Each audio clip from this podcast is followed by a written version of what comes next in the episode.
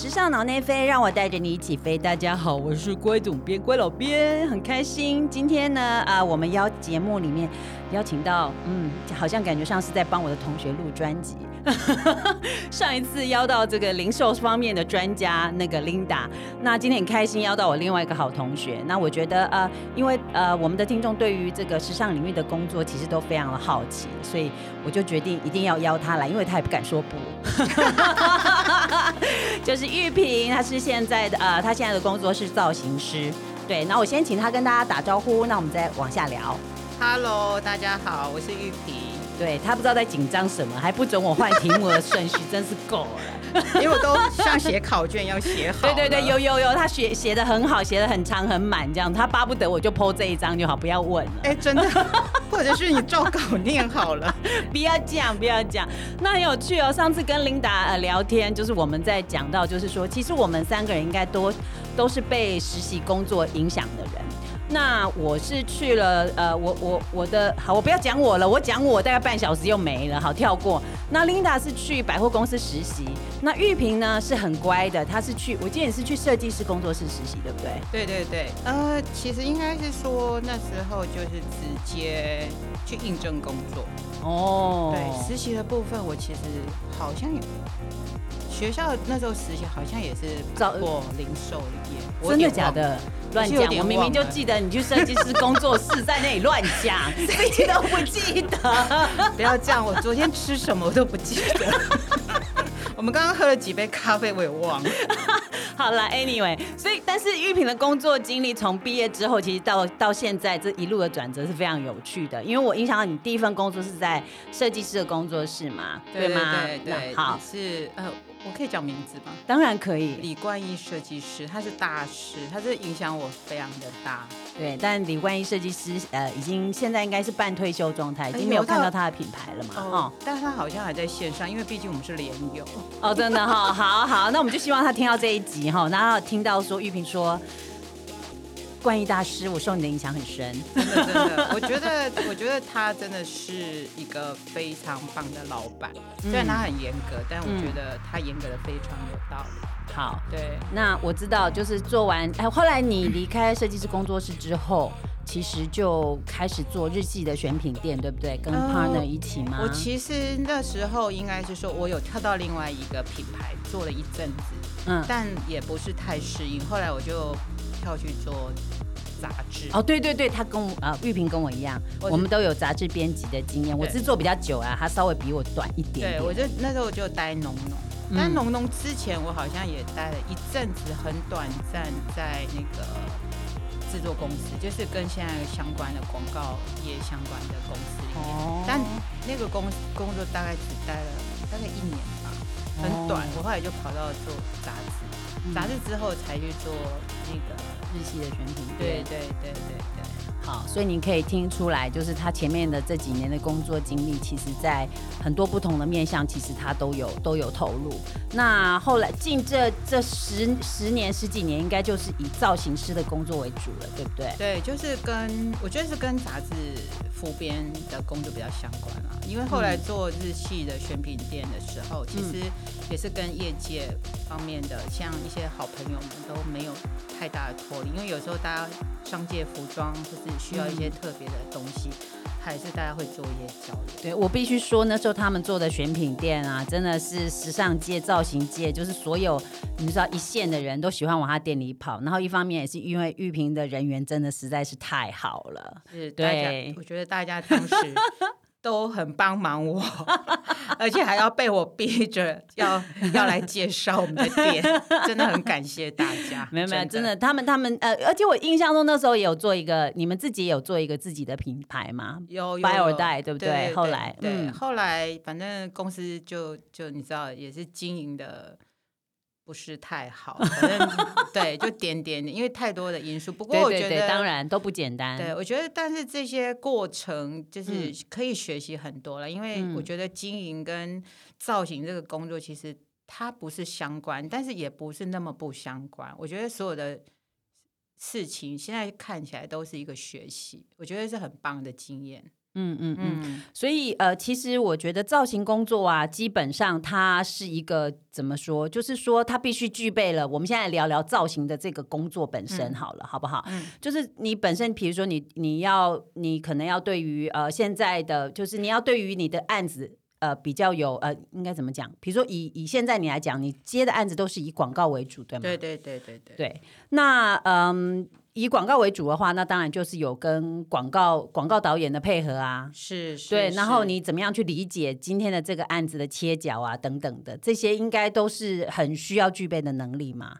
呃，我觉得是必要的。比如说，你可能一个沟通的能力，嗯，那这个沟通能力，就比如说，你可能一开始要理解对方想要说什么。嗯，那我们通常会从导演那边知道脚本。的设定角色，他设定大概比如说几岁啊，或是他这个商品，比如说我们现在卖的商品，这件这个商品的需求是什么？那可能从这些面向里面去考量，他这个角色他可能要被呈现出来的个性是什么，又可以跟商品相关。呃，比如说我举个例子，好像可能客户他他们商品是蓝色，那他可能会希望在场景啊，或者是服装上面有带一点跟他商品相关的色系，这我们圈内就会说是客户色，所以有些客户会希望这样子。对，那因为他希望透过这个影像，让大家对于他的商品留下一个直觉直觉的印象，对不对？对对，类似像这样子，所以就变成是说，我们可能在造型上面就要考量说，哎，那他是不是适合呈现，要如何呈现，而不会显得。太奇怪，嗯，对，然后又让他看起来漂亮啊，看起来帅，嗯，然后也不会太多，就是这些分寸的拿捏。当然不是只有造型师，就是可能导演啊、美术啊，或是甚至摄影、摄影的所有相关的，其实这些就是大家要一起讨论的。对对，所以就是类似像是一个沟通的这件事情，我觉得也蛮重要的。嗯，对，那所以其实做这个工作来讲啊，我我记得就是我印象中每一次那个玉萍玉萍在讲起他的工作的时候，我印象中广告导广在广告的这个领域里面，导演都是最大的，对不对？呃，现在现在不一定了，现在不一定，对对对，因为呃，我觉得你知道，这就是什么事情都会，你知道风水轮流转。什么意思？意思是你现在讲话可以比导演大声，就哎，没有没有没有，我的意思是说，现在可能在广告圈来讲哈，也许客户的声量会比较大哦。那也许客户的对对对，可是客户不是永远都是最大的吗？呃，当然是，可是像在呃，你知道我也是算蛮资深资深的，所以在我们那个年代，我 我们是同学，你不可能不吱声啊。我的小我的我小时候，你小时候，OK，我小时候来说的话，就是当然就是导演最大，嗯，导演说什么就是什么，哦，对，所以我觉得在那个年代，就是他们会比较尊重专业，尊重专业，对，所以比如说像导演他想要这么做。对，那我们就可能会迎合着导演的需求去执行他想要的东西，比如比如说比较是这个样子，嗯哼，比如说呃，我我可以，你可以举个例子吗？好好好，我我好，反正也没关系，因为这位导演虽然还在线上，但我觉得他可能不一定坏话嘛，你没有怕，没有，我我很感谢他，因为。因为比如说，就是我曾经到印度去拍片，哇塞！我觉得那个那个经验是非常的美妙。我觉得到现在其实呃，其实是几年，我记得是大海啸的那一年。你说金融海啸吗？是南海大海啸，是真的海啸，真的海啸。我记得，对，反正反正我记得我是自己去印度，然后我是我是要在孟买跟工作人员会合，但我是自己一个人从台湾去，那其他工作人员是在更早的时候去，然后因为发生海啸，所以他们有当中有一阵子是失联的状态。其实大家在台湾的我们。都有一点担心，当然后来他们都没事。那因为他们是到现场先去看景或什么的，然后哦，他们提早出发，所以你后后面跟着出发，所以你才比较晚到，对吧？对。然后去拍片那个经验，我觉得是真的很难忘。然后主要是为什么会去？是我后来听说，就是因为导演想去。哎，这样可以吗？想要去？哎呦，你们不要去 Google，因为可能会知道是哪位导演。不过没关系，他现在人非常的好，就是因为他他会想要去。可是你你没关系，我先圆一下，就是说他就算他自己很想去啊，广告不适合也是去不了啊，所以也不能说是绝对百分之一百是他的私心，只能说是他的一个愿望对对对，因为我觉得跟当地的造型师配合，还有看到一些当地的。那个风土民情，我觉得是一个很棒的经验。然后我们还去一个我记得很郊区的地方，我们还是走了很远的山路，然后就要去拍麦田，麦子的那个麦田。哇塞！所以你们是为了那片麦田去的吗？可是我后来想，那印度会有麦子吗？我 地理不好，对不起。不是我的意思是说，就是因为可能。导演的需求，我我要强调是说，因为导演想要，所以我们就去了。嗯，但当然拍出来的效果，我印象中我记得是蛮好的。我我自己也蛮喜欢，因为我还跟当时就是因为我们还有找大象来现场，这个没有写在我的考卷里。我知道，我知道，我只是觉得说，哇塞，还大象来现场，大象踩在麦田里面，没有大象是到。另外一个场景是在山上，但是大象听说就是走了好好好几个礼拜的路来才能够到那里。对他他们是走来的，所以我觉得这是一个，对，它不像你们可以搭搭车哈，对，完全没。你就觉得就是我觉得这种经验是很难，就是说你可能我觉得就有点像类似像可能父母会要带小孩去旅游，因为你可以到当地，你才会知道说哦原来是这样，跟课本。只是一个文字的叙述，我觉得你现场看到那个震撼感是比较比较直接的啦。对，那这当然是很特殊的这个很特殊的外呃怎么讲拍摄和外景经验。对对对，我觉得这个是非就是在这个工作里面，你就是会得到的，这是很迷人的地方。对，因为。很难，你你平常你自己去旅游不会去的地方。好啦，那问题是大象走路跟你没关系啊，在整个片子里面，你是要帮里面的主角穿衣服。对对。那我也必须想要再回头问一下，那你觉得就是说，以拍广告的你，你跟你工作相关的部分，你觉得最难的部分是什么？是人吗？比如说被造型的人不配合，还是找不到适合的衣服，还是什么？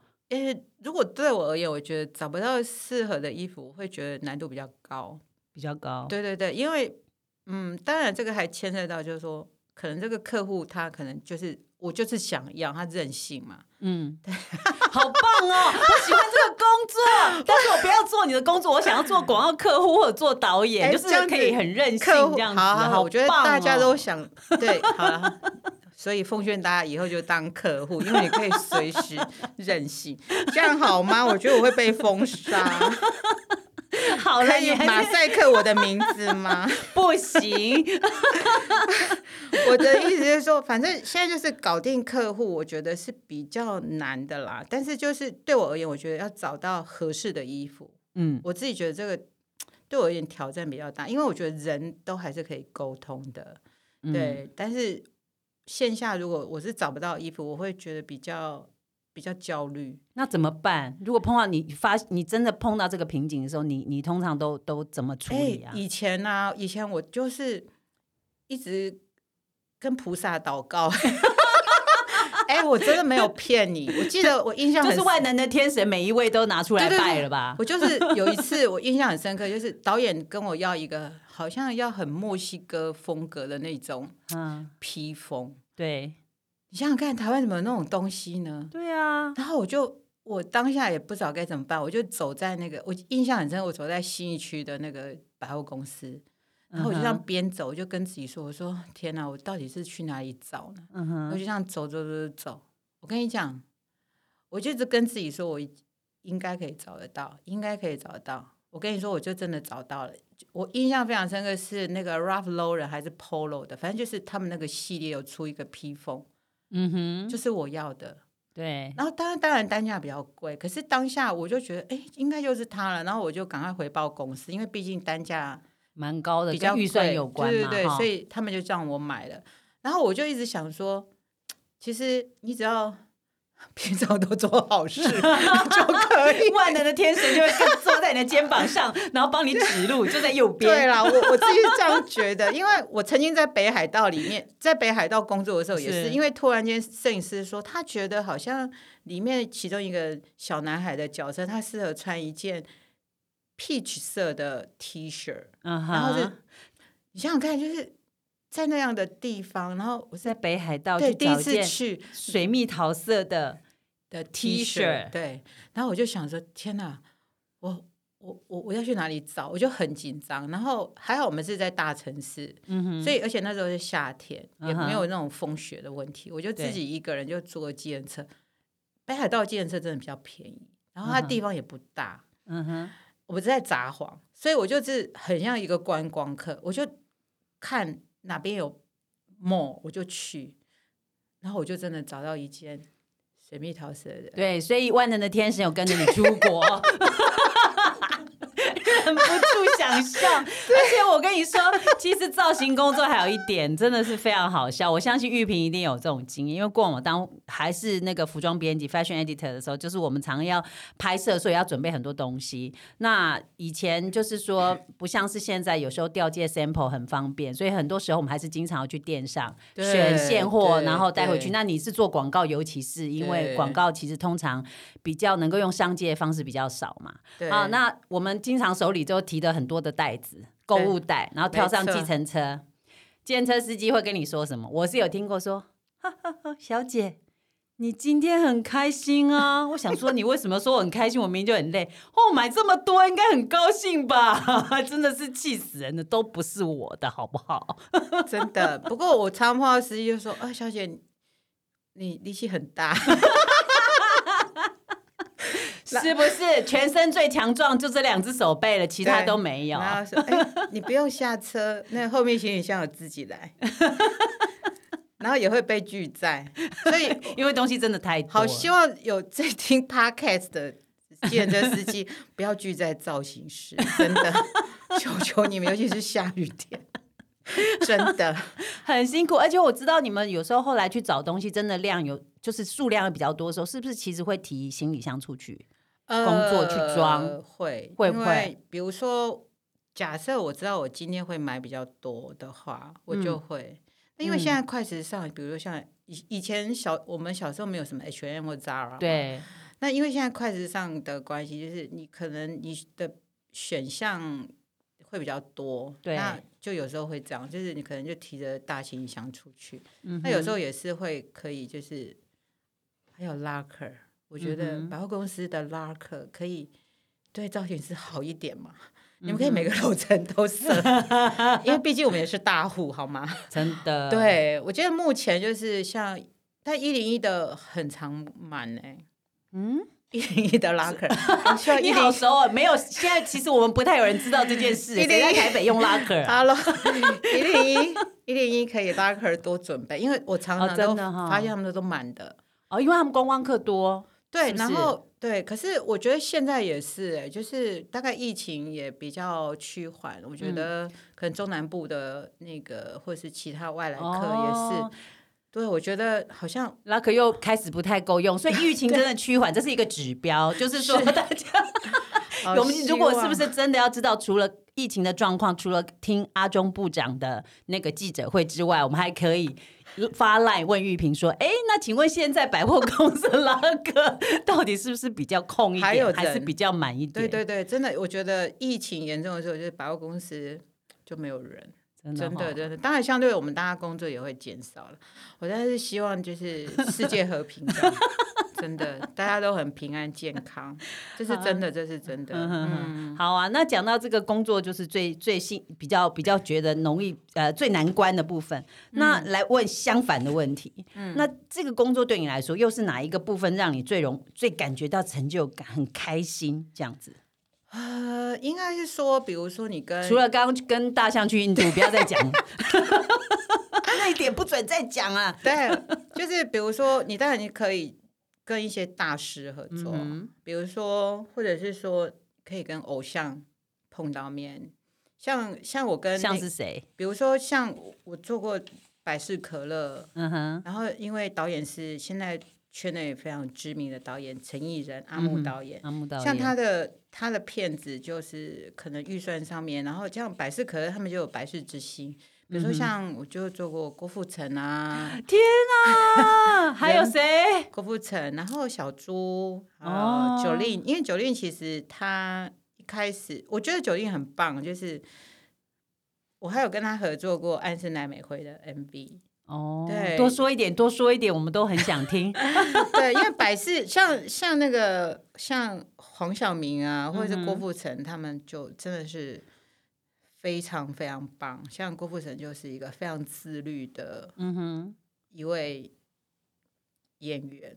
你所谓自律是什么啊？就是你在现场看他一眼，你就知道他平常很自律哦。对啊，因为你知道，在他这样的年纪，他的身材的维持，哦，对，他会非常自律，然后就是吃东西啊什么的，然后拍摄的时候，我觉得比较感动，就是他明明那天脚不舒服，脚不舒服，可是他觉得自己跳的不够好，他还会跟导演说：“我想要再重来。”但我们都知道，他其实已好经很对尽力了，他很硬哦，我就我就觉得很感动，就是嗯。我觉得这样的精神真的让我很感动，就是我觉得，哎，你真的就是一位就天王真不是浪得对虚名的，对，真的真的，我觉得他们的自律，还有就是他对于他演出上面的要求，对还有就是他希望呈现出来的效果，的样子。对对，我觉得那个精神，我觉得真的而且他可能也很知道，就是因为他可能已经到一定的地位，可能导演也不不太敢太过于去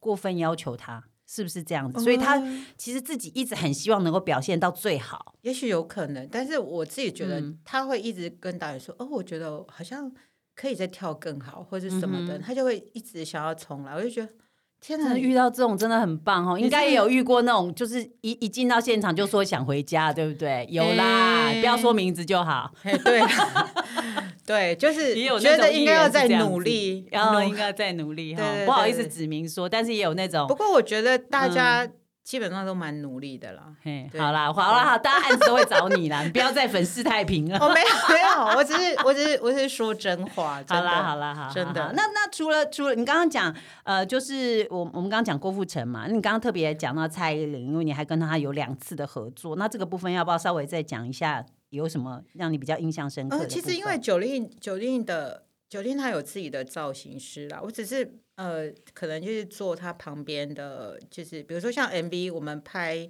他跟安室的那一支 MV 对，的时候，就是我们旁边有一些一些角色，然后就是像山贼啊，或是因为我们那个故事就是有故事，我我希望大家把那 MV 再找出来看，哦，不用真的哪一支讲一下，再再提醒一下就是跟。安室奈美惠的 MV，哎、其实我现在有点忘记它到底 MV 叫什么。哦，好好了，那大家就是那个去查关键字，就是九零安室奈美惠 MV，这样应该就可以找到。对对，就是我是坐旁边的人，那当然旁边的人是什么意思？除了明星哦，以外，对对对，就是是那些演员。那必然是说，哦也会分这么细哈。对对对，因为我觉得像歌手或是艺人，他们有自己专属的造型团队，因为他们是彼此信任的。嗯哼，然后我觉得比较好玩是说，比如说我拍 MV 的时候，就是导演给我的空间就会很大。比如说，我们把故事从故事里面，这个就可能跟造型相关，就是比如说导演给了一个故事，然后我们如何设定出来每一个角色。嗯，他他应该要穿什么，或者导演他希望要穿什么然后或者是跟美术讨论之后，整个希望呈现的风格会是什么？那当时他就是在讲一个山贼嗯的男、男生演员们，然后还有一些女生就是都穿旗袍这样的一个故事，我觉得嗯还蛮有趣的。哎、原谅我，因为他也是有一点久，我现在记性比较差，我真的对大家很不好意思。不过有趣的地方是在这里，就是说，因为一支 MV 啊，如果以明星来说，他的他的造型有可能他专属，因为 focus 他的需求的部分。那其实旁边常常我们看到，比如说有一些广告或者 MV，确实在那个整个场面上面来说，其实人数是多的。对对对，其实不见得说，因为呃，其实旁边的这周围周围我们应该怎么称作演员好了，对对对。演员的部分，其实在造型的呈现上面，其实它等于说跟场景是一样的，还是非常非常的重要。啊。所以，而且有时候常常人数非常多，对对对不对？那你还要衣服都要符合可能这些演员不同的身材，高矮胖瘦，我觉得你也是真够累的啊、对，但基本上就是一个挑战，我觉得都还蛮好玩的。还蛮好玩的对对对，就像九零还有另外一支大艺术家，嗯哼。因为当时我觉得也很幸运，那时候因为我们是实践毕业的，所以对。我那时候有找了实践的毕展的同学们来一起参与，哦。然后那时候就是借他们的作品吗？对对对，我记得嗯那时候系主任是许凤玉。嗯嗯嗯，然后就是系主任就很帮忙，反正我那时候又接到了一批衣服，然后反正让那支 MV，我觉得很拍丰富。对，我觉得大家有空也可以再找出来看。我觉得，哦因为阿木导演把那个 MV，我真的觉得拍得周围的演员的角色也呈现的很好，对对对，我觉得，哦然后当然九令的造型也非常厉厉害。对对对对，因因为我觉得这个都是相辅相成的啦。对了，其实我觉得造型师有趣的地方就是说，也也许我们不像是服呃服装设计师，我们是从零把一件衣服画出来。可是我们虽然是找，可能多数的时候是找现成的衣服去把角色的呃塑造表现出来。嗯，嗯嗯可是其实这个诠释的能力其实也是非常重要的。哦，对不对？就那嗯，你说你说，就是 MV 的部分啊，跟跟广告部分，其实都是在角色塑造这件事情上面非常有趣。对对对，好、那我知道在造型的部分呢，其实我们刚刚讲了，已经讲了两个类型了。那其实呢，在造型的部分延伸还有其他的类型哦，比如说跟演唱会啊等等相关的。那待会我们下一集的节目里面就会针对这个部分哈、再往下来谈。所以那我们这一集的节目就先录到这边。好快，你不知道时间飞快，刚才在说哦，好紧张，好紧张。你看你现在打个哈欠就已经讲完一集了。哎，真的耶，好哦，那我们呃就这一集的节目就到这边。那如果你喜欢我们时尚脑内飞的节目，欢迎你在我们的 FB、Instagram 呃下面呃留言、按赞，也可以分享给你的朋友。那我们下一集的节目再继续来谈谈造型师的工作，我们下期见，拜拜拜拜。